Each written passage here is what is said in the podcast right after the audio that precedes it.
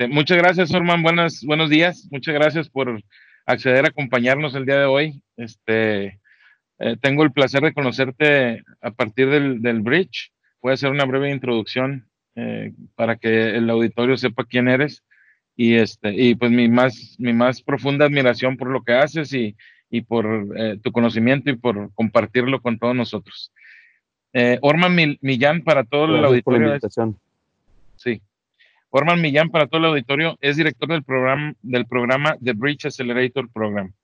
Eh, es un programa de aceleración de proveedores para la industria de Ciudad Juárez y El Paso, apoyando al Technology Hub, apoyado, perdón, por el Technology Hub, Pioneers 21 y Microsoft, que como saben, yo, yo soy eh, participante de la generación 2 de este programa.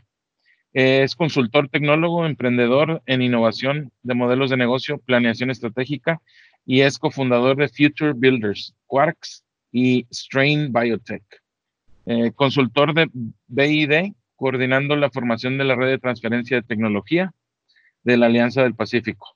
Y también participó como consultor del Banco Mundial eh, para las zonas económicas especiales del sureste de México. Ingeniero físico industrial con maestría en sistemas de manufactura por el Tecnológico de Monterrey. Bienvenido, Orman. Marco, muchas gracias por invitarme. Un gusto estar aquí en tu podcast.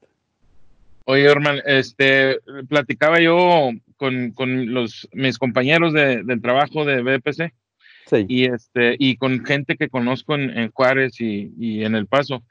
Y así literalmente me ponían, eh, en LinkedIn tenemos unas conversaciones y me ponían, oye, ese Orman es la onda. Y le decía, sí, es otro rollo el Orman.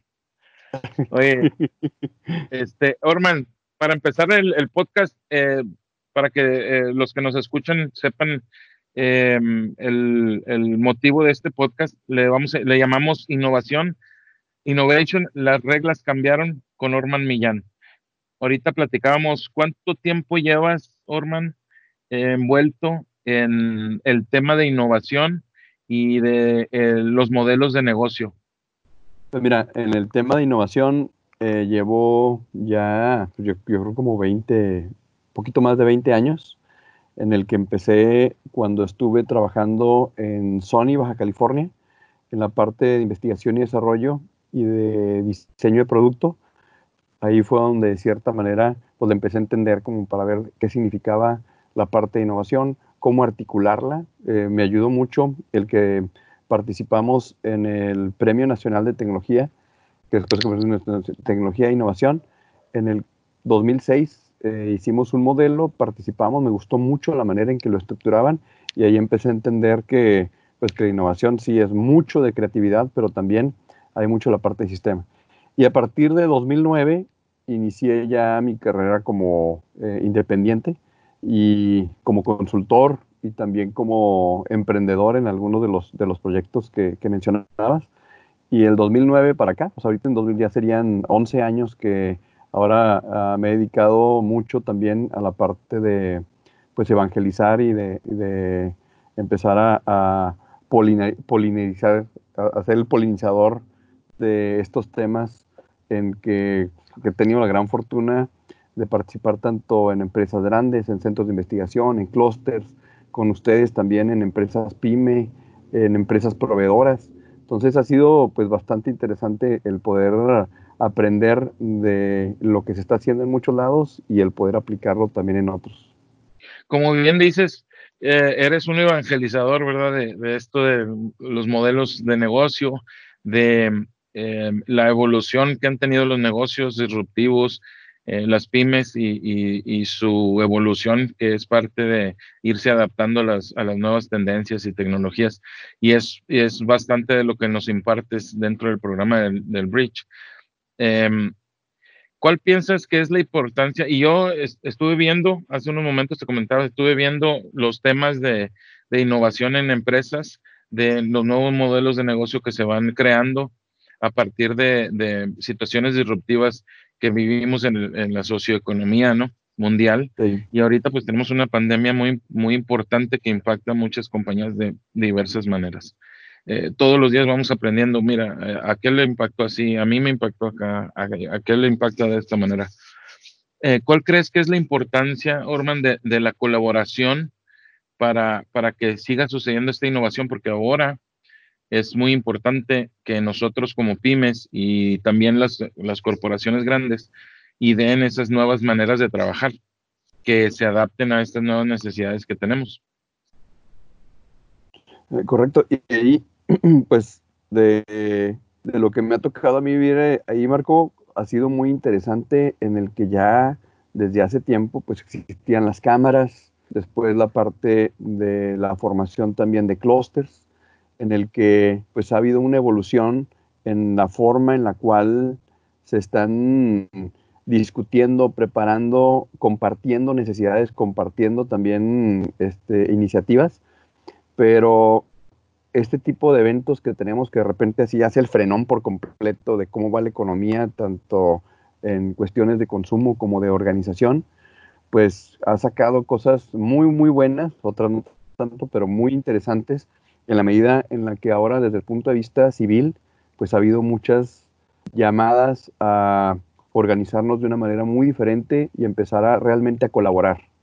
Ahorita eh, estamos platicando con, con otros de los amigos, con, este, con Sergio Alanís, con, con Armando, Armando Moguel que venía de Costa Rica, eh, Claudia Sánchez, con eh, Marta Peña, con Omar Monroy, en el cómo podemos empaquetar todo esto en conceptos ahora más allá de la formación de los clústeres, pues en ecosistemas colaborativos que permitan tener esa interacción muy, muy rápida entre las empresas grandes, entre empresas grandes de diferentes este, eh, líneas, sectores, aún y cuando sean competidores, y también eh, empresas pequeñas que sean mucho más enfocadas en poder traer a la empresa grande esa flexibilidad y esa velocidad como para poder asimilar los cambios y para poder adaptarse. Hemos encontrado en, en algunos de los clústeres que hemos trabajado en que la empresa grande, aún teniendo pues un, un departamento muy robusto de ingeniería eh, y de desarrollo, pues ahorita con la cantidad de diferentes tecnologías que están disponibles, y no solamente digitales, sino es muy difícil que, lo que hemos encontrado es que es muy difícil que una sola empresa pueda poder abarcar todo.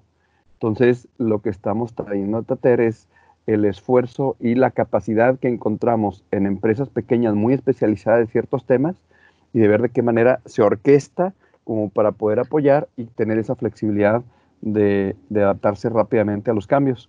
Y ahorita más que nada comentabas de las nuevas reglas, ¿no? Y en estas reglas, pues la incertidumbre es la que está rigiendo en el que no podemos estar haciendo esa planeación estratégica de largo plazo e ir solos, sino que ahora es de qué manera me adapto en este momento y puedo empezar a conectar con las capacidades de los demás como para poder tener esa propuesta conjunta y de muy rápida respuesta. Claro, claro. Y lo vemos en los, en los semilleros, ¿no? Lo vemos como, por ejemplo, eh, todas las alianzas que se empiezan a, que empiezan a, forjarse a partir de, estos programas de, de, eh, aceleradores, porque pues como el Bridge y hay otros eh, programas de aceleración, empiezas a hacer alianzas, alianzas con tu, con tu generación eh, a mí me toca participar en el clúster de dispositivos médicos de Bio El Paso Juárez y ahí yo he tenido la oportunidad de trabajar en alianza con, un par de compañías, ¿verdad? Eh, eh, incluso hemos logrado cerrar negocio gracias a la recomendación de X o Y y nosotros hemos, hemos logrado proveer un tipo de, de, consultoría o guía para navegar los, los los temas de ISO 13485 y de manufactura de dispositivos médicos, que es nuestro expertise y que es lo que le falta al otro, ¿no? Entonces de ahí salen muy buenas sinergias y, alianzas. Sobre todo, pienso que es más importante ahora que nunca que, colaboremos y que nos unamos en lugar de, estar compitiendo. Y yo he aprendido mucho de ahí porque hay, hay proveedores ahí, compañeros, este, colegas, que están dispuestos a invitar a su competencia a un negocio con tal de poder lograr una solución que sea benéfica para todos. Y eso a mí me deja... sí, y, depende mucho de la madurez de las dos partes o las tres o las cuatro las que van a poner y también de la urgencia ¿eh? que necesitas. ¿sí? Y definitivamente tiene que haber un marco legal que soporte ese tipo de cosas del inicio. De, cómo lo podemos hacer de manera muy eh, estructurada, que ya se están dando también este tipo de cosas, y la otra, pues empezar a confiar, ¿no? Y de saber que todo este tipo de procesos, de lo que hemos visto, es de que son iterativos, o sea, de que no va a salir perfecto a la primera vez que juntemos y colaboremos, sino que es un ejercicio de largo plazo y de que le estamos apostando a fortalecer y hacer más robustos esos procesos de colaboración. Sí. Julio eh, uno de los, de los, uno de los podcasts así que más me han recomendado y, que es de mis favoritos se llama Masters of Skill. En Masters of Skill lo dirige eh, uno de los fundadores de LinkedIn. En ese podcast hay, una, hay un episodio en donde hablan de la escalabilidad y de las plataformas. Se llama, de hecho, ese episodio creo que se llama Be a Platform, que te conviertes en una plataforma. A partir del, del, COVID, del de la pandemia y de, y de, todos los estragos que, causó el, que ha causado, que sigue causando el COVID-19, yo observé que se empezaron a crear esas plataformas donde hubiera esa colaboración entre compañías. Y eso hablaba en el podcast de las plataformas, convertirte en una plataforma como software as a service, como a una plataforma que pudieran usar más empresas, que pudieran, en donde pudieran colaborar otras empresas. Estamos viendo como el caso de, del App Store de, de, Apple, ¿verdad? Que es el caso más viejo y más famoso, pero hay muchos. Yo tengo un ejemplo, yo compré una, una cortadora de vinil, fíjate, así sencilla, que esa, este, la compré para hacer proyectos con, con mis hijos y ellos tienen una plataforma en donde tú puedes subir tus diseños para cortar vinil, calcamonías, lo que quieras, y los vendes. Este, aquí yo, por ejemplo, yo compré unos diseños para hacer papercraft en 3D y hago unos animales, unos leones y etcétera, ¿no? En 3D. Pero es una plataforma en donde alguien subió un mesh, lo abrió para cortar en, en, cartulina y luego lo subió ahí. Yo lo compré en dos dólares. Entonces, eh, hay un, hay un push para las compañías en convertirse en plataforma, incluso como parte de mi aprendizaje, nuestro aprendizaje como BPC en el Bridge, pues hemos ahora optado o tenemos esa, esa cosquilla que nos queremos rascar, ese comezón que nos queremos rascar sobre convertirnos en la plataforma esa de desarrollo y administración de talento. Eh, la pregunta aquí es, con tu experiencia y, todas las empresas que has ayudado, eh, ¿qué es lo que observas con respecto de los modelos de negocio eh, que son innovadores y que están creando estas plataformas. Bueno, de manera bien interesante, Marco, y este ha sido un boom que, como bien comentas, salió en esa apuesta que hacía Apple a empoderar al resto de la gente a que pudiera participar en generar valor, en el que anteriormente pues veíamos el siglo pasado pues, eh, o el milenio pasado, en el que cuando hablamos plataformas de software, pues era este, difícil el que pudiéramos pensar en el que todo mundo pudiera tener esa parte de participación y acceso en creación. ¿ah? Y, había las tendencias este, pues muy anarquistas como para poder sí jugar con, con desde el punto de vista muy, muy académicas, muy interesantes, de, de sí colaborar y crear código pero no estaban tan comerciales, ¿no? Hasta que tuvimos a partir del 2000 todas estas iniciativas que han sido increíblemente geniales y, detonadoras de esta escalabilidad que comentas y esta expone, también de que sean exponenciales todo este tipo de negocios. Y vemos hoy cómo este tipo de plataformas, no solamente en el software, sino también basados en una plataforma digital, pero para muchas diferentes partes, están haciendo esta apertura para poder conectar a necesidades que tiene el, necesidades identificadas de, nichos muy específicos como la parte que vemos de transporte, de arte, de la misma ah, cuestiones académicas, de cuestiones también financieras, de entretenimiento, en el que conectamos y le damos esa oportunidad de manera abierta, empoderando al usuario a que pueda también empezar a generar valor. Entonces, si lo vemos en el modelito de Canvas, pues estamos jugando tanto considerarlos como tipo de clientes con necesidades específicas, como en la parte de aliados y que conjuntamente cierran y hacen esta generación de propuesta de valor.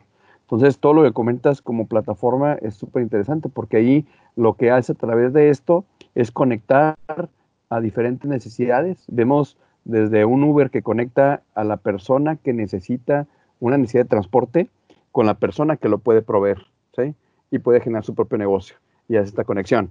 Y después evoluciona a que ahora también tienes la oportunidad de empezar a conectar un servicio como es el de, el de comida rápida o el de servicio de restaurantes y se crea Uber Eats. Tenemos a Netflix que provee una plataforma y que rompe el esquema que tradicionalmente teníamos por décadas de un negocio que tenía ciertas características y ciertos actores y de repente hace esa conexión del que genera el valor con el que lo utiliza.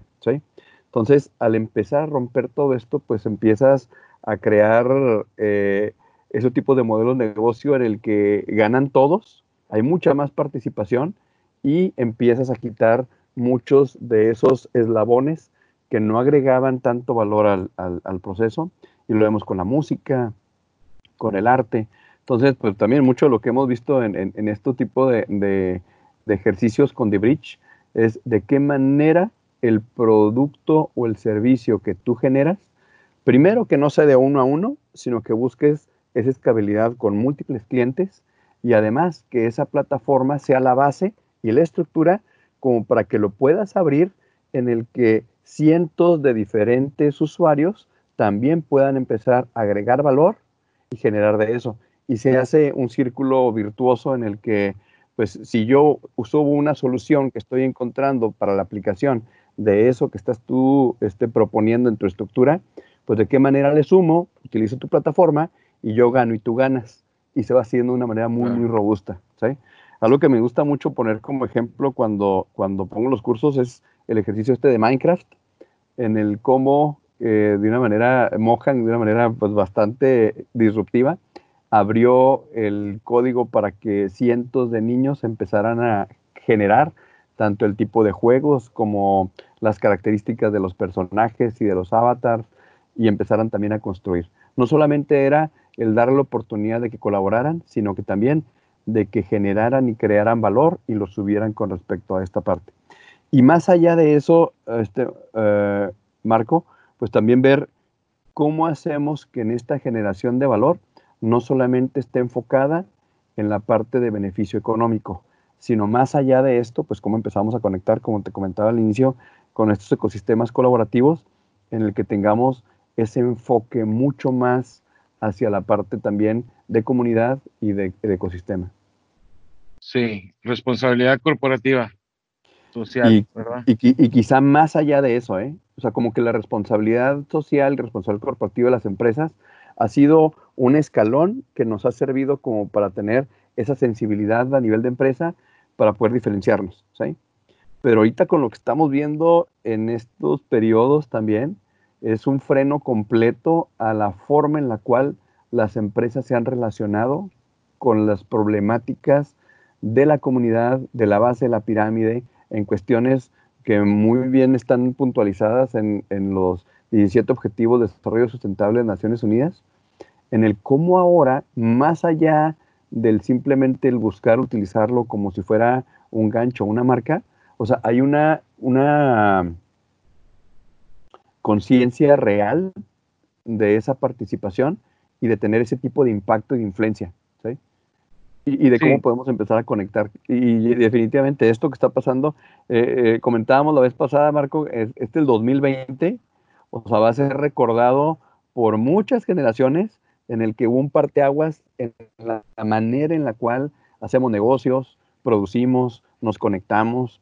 apoyamos, nos ayudamos. Eh, esta manera, yo creo que ahorita también comentábamos, ¿no? Nos va a pasar factura en la manera en que lo hemos hecho y de aquí va a ser un renacer un parteaguas.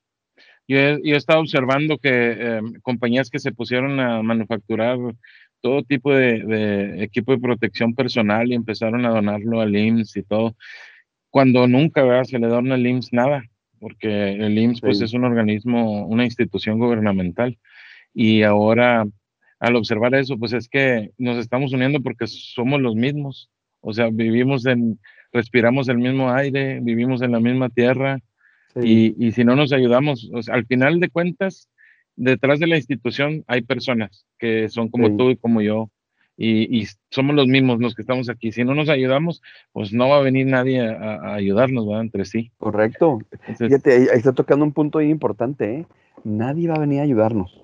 O sea, no es que estemos esperando como de manera tradicional, es que si existe una administración gubernamental, tiene la obligación de ayudarte.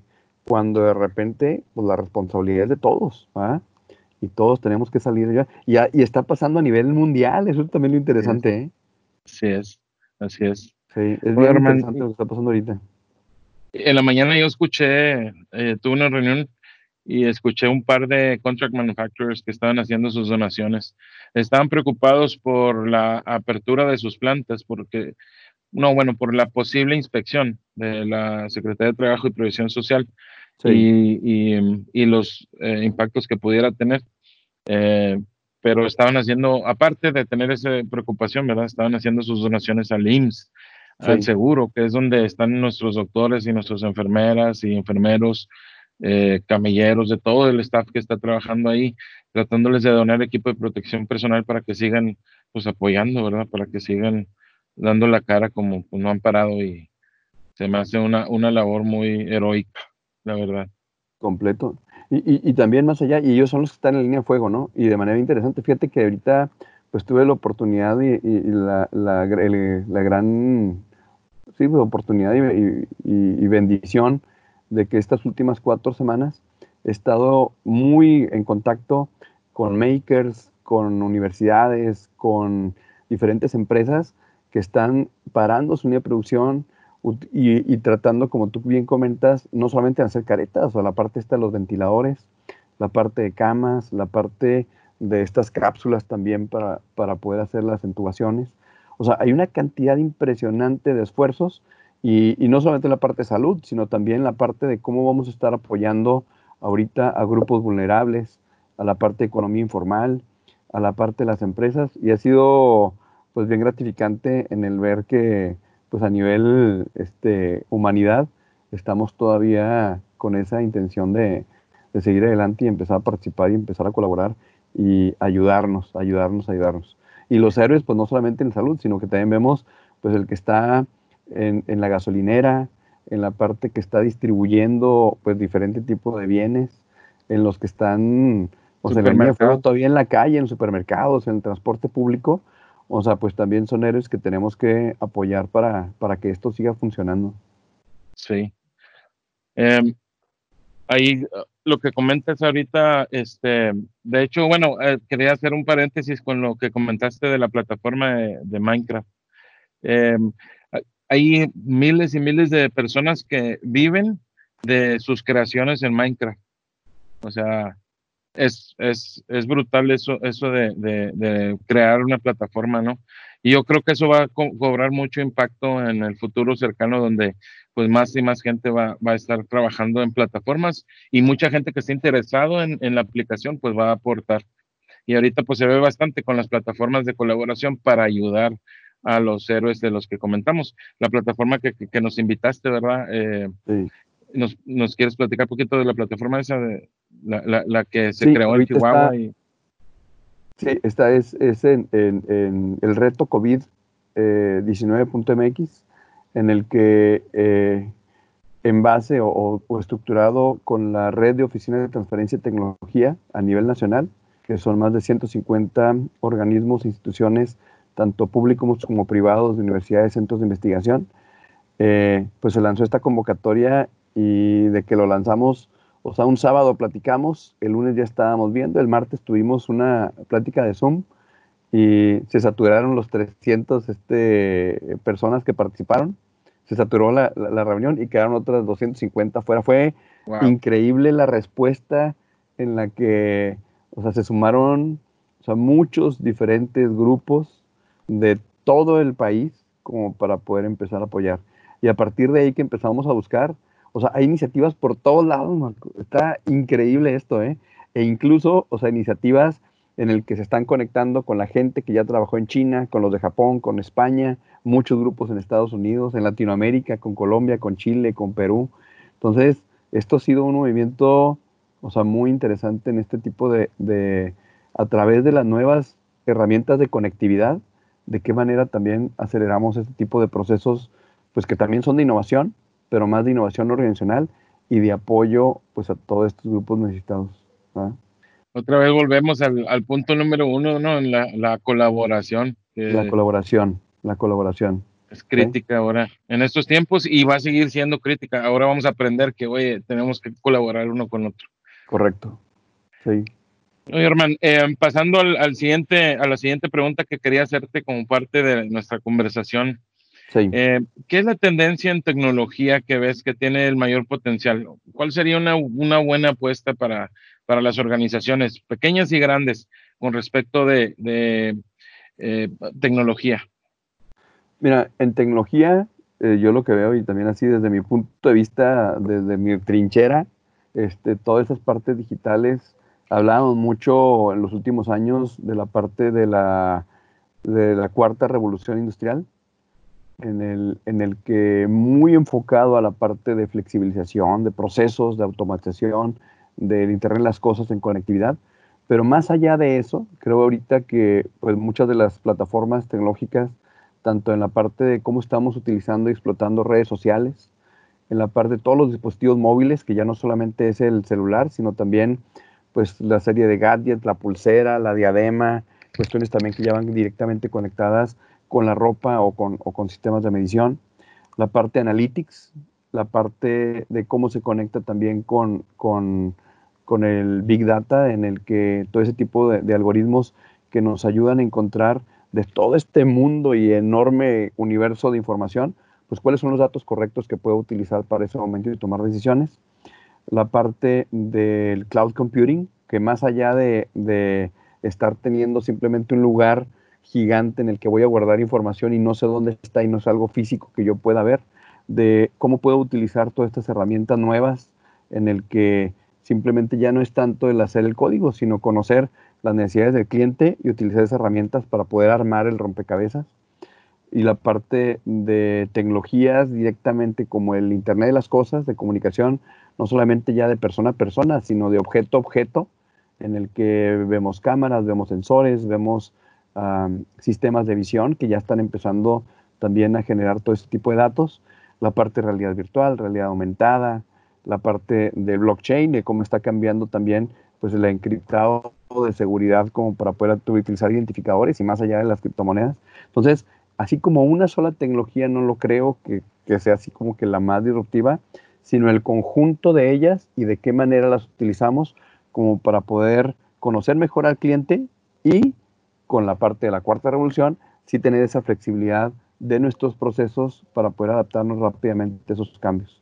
Entonces, más que nada, como tener esa, esa visión completa sobre todo esto que se está dando, de qué manera lo utilizo en el negocio hacia adelante con el cliente, generar la propuesta de valor y hacia atrás con mis procesos y mis acciones, mis actividades y mis recursos para poder hacerlo rápidamente. Claro. Em, para todos los, para los que nos escuchan, toda esta tecnología de realidad virtual, realidad aumentada, este, ciencia de datos, minería, etcétera, y em, no criptomonedas, pero eh, blockchain, es, son, son tecnologías que pues se veían así a, futuro, ¿no? Eh, ¿Qué tan accesible es? Nosotros estamos implementando un par, ¿verdad? Aquí y allá. ¿Qué tan accesible es para las compañías, para, para los ingenieros que están en la planta de manufactura, para los gerentes? ¿Qué tan accesible es esta tecnología o, qué tan lejos está de poder implementarse?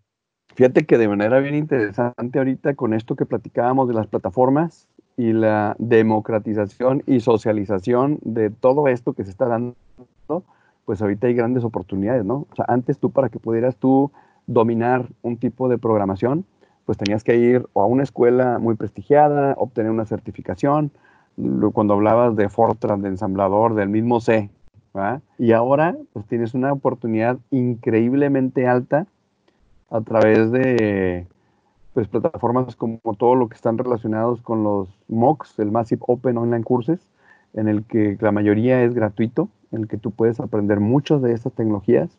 Además, en las plataformas nuevas, pues ahora o sea, si tú quieres aprender a programar en iOS para Apple o en Android o incluso, por ejemplo, la parte de realidad aumentada con los lentes de Microsoft de los HoloLens, está el HoloLab, en el que las licencias son gratuitas y ahora en estas oportunidades de que se está empoderando también a la sociedad para que participe, pues tienes esa facilidad de poder adaptarte y poder asimilar pues de manera muy, muy económica el poder utilizar todo este tipo de tecnologías, que además también son viables, ¿eh?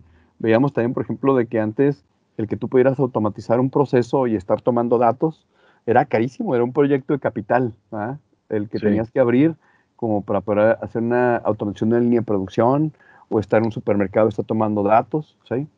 Y ahora, con estas nuevas tarjetitas como los Arduino, los Raspberry Pi, los Beagle, pues son tarjetas que andan entre los 5 y los más caras 50 dólares y tienes una capacidad de estar tomando datos, de estar tomando decisiones, de estar conectando. Ya casi viene el 5G con todo esto que, también se ha hablado de pros y de contras. Y pues yo considero que sí hay muchísimas oportunidades para los que somos mortales de poder acceder a todo ese tipo de, nuevas tecnologías. Y la parte importante es también identificar con quién tengo que sumar esa capacidad que yo puedo desarrollar, esa especialidad, para poder hacer proyectos rápidos.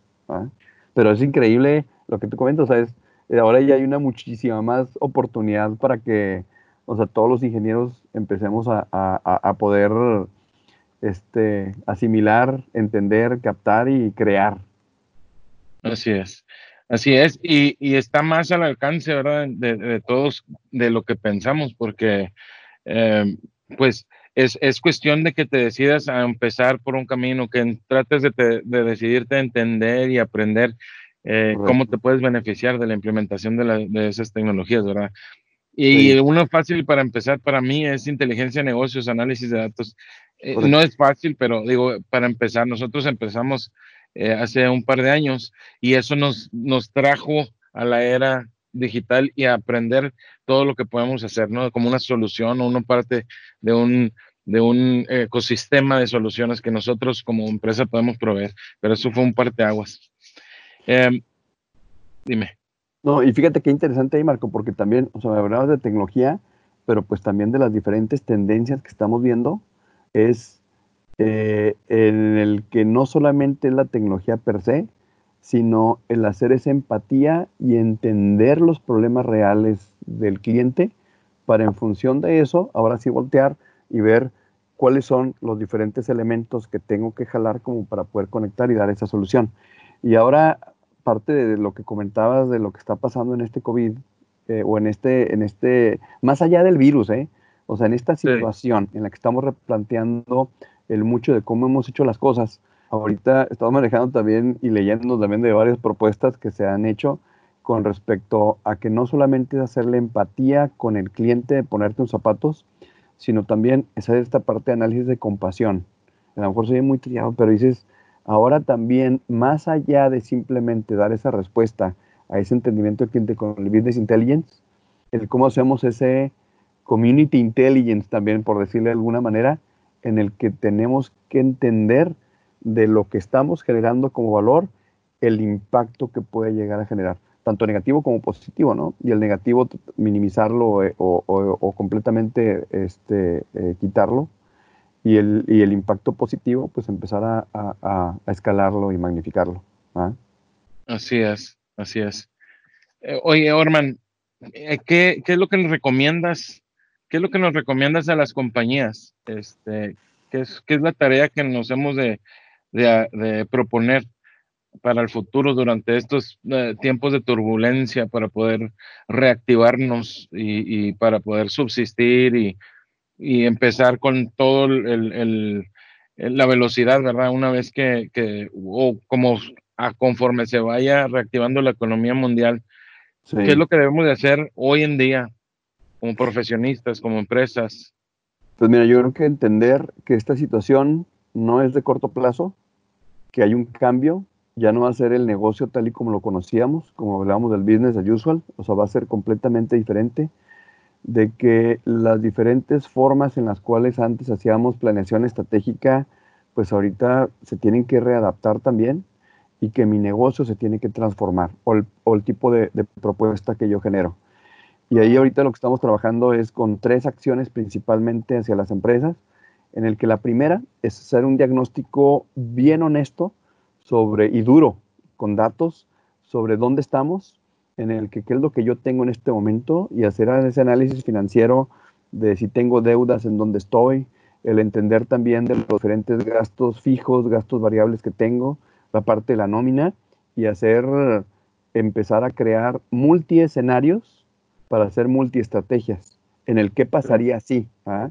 y empezar a jugar con los números o en tablitas como para hacer esa simulación rápida, de decir qué pasa si esto dura más de tanto tiempo, qué pasa si de repente no puedo empezar a, hacer ese tipo de, no, no, puedo tener este tipo de ingresos o me reducen, etcétera, etcétera. Y en este primer paso, pues también es eh, en esa parte de la honestidad, pues ver hasta dónde puedo llegar, ¿no? Y ver si es que necesito algún tipo de recurso, pues ser muy inteligente en el cómo lo voy a utilizar y eso me da la pauta hacia la segunda iniciativa, ¿sí? Entonces la primera es diagnóstico. En la segunda es con lo que ya cuento y con lo que tengo, es cómo puedo sobrevivir, ¿sí? Una pregunta con la primera. Este, es súper importante que hagamos eso y estoy de acuerdo contigo, es, eh, es con respecto a la planeación estratégica de la compañía. ¿Cuántos escenarios recomiendas que hagamos? Mira, yo ahorita estamos proponiendo que sean al menos tres escenarios en el que podamos empezar a identificar también, o sea, un caso súper agresivo, muy este, rápido, que ahorita lo vamos a comentar, y uno muy conservador también. Y, y, en, y en, esa parte es ver de y, también esos escenarios, cuando le pones ya el factor tiempo, pues lo tienes que estar viendo como para decir, oye, ¿qué pasa si esto dura 30 días? ¿Sí? Y lo reactivamos, en, eh, ahorita la idea sería, ¿no? Si se reactiva a principios de mayo, o el, o el que sea en junio, o el que sea en julio, o el que sea en agosto. Entonces, en esos escenarios, pues tenemos que jugar con respecto a la parte de cuánto debo, cómo está mi cadena de suministro, cómo están los proveedores que yo tengo si eh, tiene algún tipo de problema para cuando si yo me reactive, pues también puede empezar a hacer e-, ese jalón. Y también de manera incluso hasta de lealtad, ¿no? De cómo, cómo tengo que ver. ¿Qué negociaciones tengo que hacer también con mis clientes como para poder el yo asegurar el que pueda tener esa, esa entrada que sea poquito pero segura, pues, ¿sí? Sí. Entonces, yo diría de dos a tres escenarios, de tres por lo menos que tengamos, si son cinco, pues también en función de lo que tú tengas, porque en el segundo punto, lo que yo recomiendo es de qué forma tú vas a poder empezar a hacer esas propuestas con los clientes para poder eh, mantener y asegurar ese flujo, ¿sí? Entonces, ¿qué cambios organizacionales tienes que hacer dentro de tu empresa para poder jugar? Y a lo mejor llegas con el cliente, oye, pues a lo mejor ya no puedes estar pagando el 100%, pero qué porcentaje puede ser por lo que yo te puedo dar y estar hablando dentro de la organización también en cómo nos adaptamos para poder pasar por este proceso. ¿sí? Entonces, ahí sería de esos dos, tres escenarios. En la segunda parte, cómo jugamos con lo que tenemos sin invertir nada más, sino al revés, sino ver de qué forma podemos empezar a entender. Ahora, también tener en cuenta en el que en tiempo de crisis como lo dice el ideograma chino, el, kanji, tanto hay amenazas como hay oportunidades.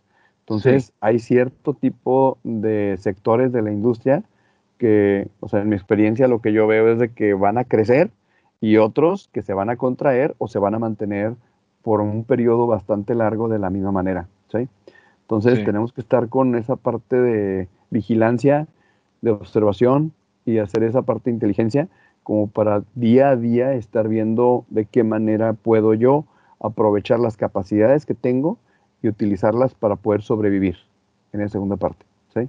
La segunda parte que recomendamos es, es conservadora, es achica, es ve con el cliente cómo puedes tú este, asegurar las entradas que tú puedes estar teniendo y que entendiendo también muy de manera muy importante el contexto completo del cliente, cómo se ve con sus otros clientes dentro de toda la cadena y también tú apoyando a los proveedores que tienes atrás, porque en esto estamos sufriendo todos. Sí, claro, claro. Y la tercera la tercer punto que estamos este, proponiendo es ahí sí es ser bien agresivos. y en esa parte ver con todo esto que está sucediendo, cuáles son esas oportunidades de que mi negocio se pueda hacer, eh, se pueda transformar para encontrar esa disrupción. ¿Sí? ¿Hay algún tipo de actividad o de acción que con lo que tengo, con los contactos, con los aliados, de que ahora en esta nueva condición del planeta puedan surgir oportunidades en el que yo pueda reconvertir y eh, utilizarlas y tener ese impacto, ¿sí? Y lo estamos viendo con The ¿eh? o sea, muchos de los que están participando como ustedes están encontrando ese efecto, este, wow y voilà, de decir, eureka, aquí hay una gran oportunidad en el que no nadie estaba ah, pensando y con las capacidades que tengo puedo empezar a generar esa propuesta de valor de gran impacto y de gran valor. Entonces, nada más para hacer el, el, resumen. Cierre. Sí. Este, sí, porque voy a hacer el resumen de los tres puntos que nos compartiste. Que, oye, ahorita estaba pensando, híjole, tengo que hacerlo yo para empezar. Sí, sí. Pues de eso se trata, ¿verdad? Que aprendamos. Y ahorita estaba pensando, planeación estratégica, tenemos que hacer algo, tenemos que hacer los tres escenarios, tenemos que hacer todo eso, porque no lo hemos hecho. Estás ocupado, tenemos mucho trabajo ahorita, pero hay que hacerlo. Pero igual también el que tú veas, por ejemplo, eh, el que puede ser también el ambiente súper optimista y súper positivo, es cómo jalas ahora también, porque de repente si ahora, o sea, vas a tener una demanda demasiado grande y no la puedes cumplir tú, alguien más va a entrar por ti, güey, se te va a adelantar, güey. Entonces, son los, dos tipos de escenarios, tanto el escenario en el que cómo sobrevivo, en el otro escenario, cómo aprovecho la oportunidad, ¿verdad? Sí, claro. Dependiendo del sector. La primera es el ejercicio de diagnóstico, la segunda es ser bien conservador como para poder ver cómo paso por este proceso. Y la tercera es aventarme con cuestiones disruptivas de riesgo. Sí, ¿Ah? sí. Y en función del primer diagnóstico, pues tú ya juegas en cuánto puedes y cuánto no puedes jugar con la tercera estrategia. ¿ah? Sí. Y ahorita yo creo que nosotros lo que necesitamos es una inversión ahí en, desarrollo de, software, porque estamos haciendo soluciones para dentro de la organización y para afuera de la organización. Y estamos limitados con los recursos, pero creo que por ahí hay que hacer ambos esfuerzos, ¿verdad? Y como que acelerarlos porque nos van a comer el mandado.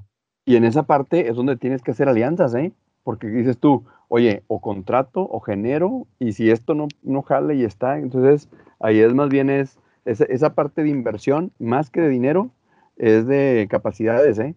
Y es con todos los que ya has tenido en la lista, es con quién te gustaría jugar con ese riesgo considerado, como para poder sumarlo y empezar a aventarte cosas bien locas.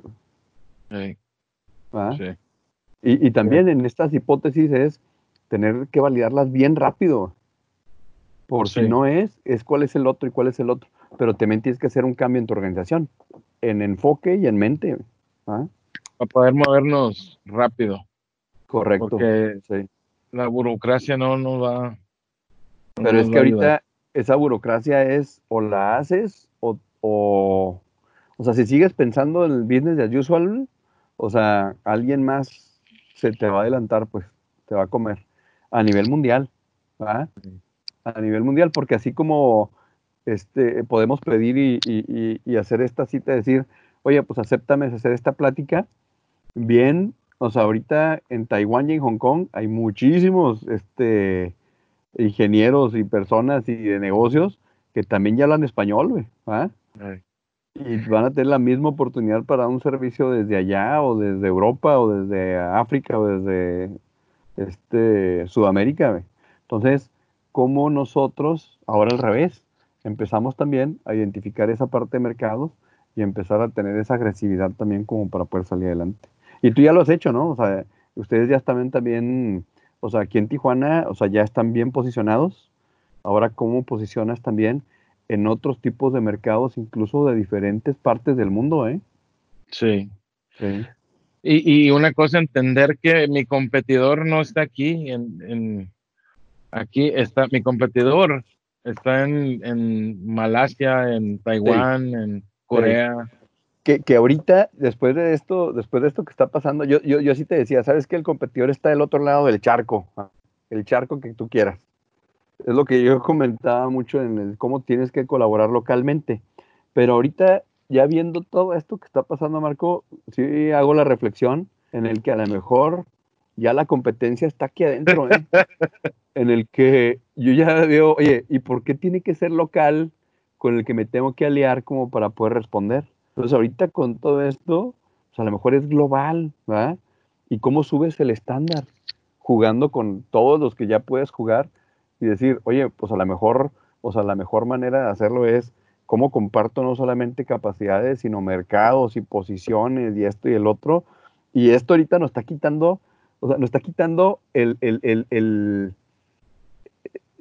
la limitación, la restricción que teníamos del pasaporte, ¿verdad? Sí. Sino con esta parte de los medios que estamos ahorita interactuando tú y yo, que lo pudimos haber hecho desde hace mucho tiempo, ¿sí? Hoy ya está forzado, ¿ah? Sí. Sí, sí. O sea, es como que una segunda era o segunda etapa de la globalización, ¿no? Correcto, de una manera diferente, ¿eh? Pero fíjate qué interesante, ¿eh? Porque ahorita está hablando de globalización, sí, es vamos a pensar global, pero la acción la tenemos que tener local. ¿ah? Sí. Y eso lo vamos a ver mucho con los pequeños negocios, con las comunidades. ¿Por qué? Porque ahorita está abriéndose así en, en la herida viva la necesidad que tenemos desde el punto de vista local de responder ante esas, esas grandes urgencias. Claro, claro. Entonces, pensamos global, actuamos local. Pero ¿qué significa eso? Pues significa el empezar a activar todo este tipo de redes y de capacidades como para poder empezar a, generar valor de una manera completamente diferente y escalar. ¿ah? Así es.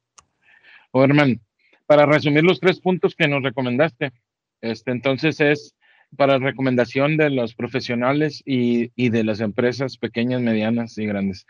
Hay que hacer una evaluación interna, eh, tres escenarios al menos, eh, para ver eh, diferentes escenarios, worst case, este, best case scenario, uno en medio, y analizar, ¿verdad? ¿Cuáles, cuáles serían los siguientes pasos? ¿Qué tipo de alianzas necesitaríamos? ¿Cuáles podría, pudiéramos explotar en cierto punto, etcétera? Después hay que hacer un análisis de nuestra capacidad actual, obviamente conectado con el primero, para ver qué es lo que nos falta y cómo podemos nutrir. Y por último, agresivamente. en, en ese segundo es también conectar con el cliente y con tu cadena de qué es lo que necesita como para que juntos podamos sobrevivir. sobrevivir ¿ah? Para, okay, para que juntos podamos sobrepasar el, el, el bache este en el que estamos, ¿verdad? Sí. Y la tercera es agresivamente identificar oportunidades de transformación para nuestra compañía, de la manera en que estamos generando el valor y cómo podemos hacerlo distinto ahora con, lo que estamos viviendo. Sí, y, eso es lo que yo te digo hoy, que este, el día de hoy, finales de abril, son estas tres, seguramente en una semana te voy a decir que son cuatro, que son tres y medio, que esta parte, porque está cambiando esto muy rápido. Así es, así es. Herman, pues muchas gracias por, por este, tus palabras. Ya de lo que me platicaste aquí, te digo, ya me, ya me llevo tarea porque tengo que, tengo que empezar a hacer ese análisis, eh, esa evaluación, esa planeación estratégica este, con los diferentes escenarios y, y, pues realmente ponernos a trabajar para ver cómo podemos colaborar con las otras empresas. Eh, muchísimas gracias por tu mentoría en el programa y, y pues este por tu amistad, ¿verdad? Yo te considero un buen amigo y, y mentor. Igualmente. Te, agradezco muchísimo todo, todo tu aporte que haces, no nada más a nosotros, sino a la sociedad en general. Te he visto estar participando en los, en los grupos de apoyo para los retos del COVID en Monterrey, en Nuevo León, en Chihuahua y en Tijuana. Así es que, este, pues es un honor para mí compartir contigo. Muchas gracias, este Marco. También quiero aprovechar para felicitarte Gracias. me hace interesantísimo lo que estás haciendo y la manera en la cual conectas con todos y, tienes esta fuerza también de, de, manera muy genuina, ¿no? O sea, en, el que se note esas ganas de, de, no solamente aprender tú, sino en esta discusión de cómo aprende todo mundo, pues. Entonces, felicidades por la iniciativa, se me hace genial y, y, de una manera también, eh, este, bien divertida, pues, o sea, te la pasas bien, que es la parte que se te nota, lo irradias, pues también, esa parte está muy padre. Qué bueno, hermano, qué bueno que, que te lo has pasado bien. Muchísimas gracias. Ese es el primero que me dice algo, ya me chivié. y ahora andamos acá en la playa, ¿no? Estamos acá, este, hoy tuve ganas de venir a Puerto Peñasco yo, aquí a pasar el día. ¿Tú dónde andas? Aquí tengo la entrevista, también igual ahí te caí. ¿eh? Un cevichito. ¿eh? Ay, sí, olvídate. Pues gracias y con eso terminamos el episodio de hoy. Orman, te mando un abrazo digital. Cuídate. Igualmente, que estés muy bien. ¿eh? Muchas gracias. gracias. Que estén muy bien.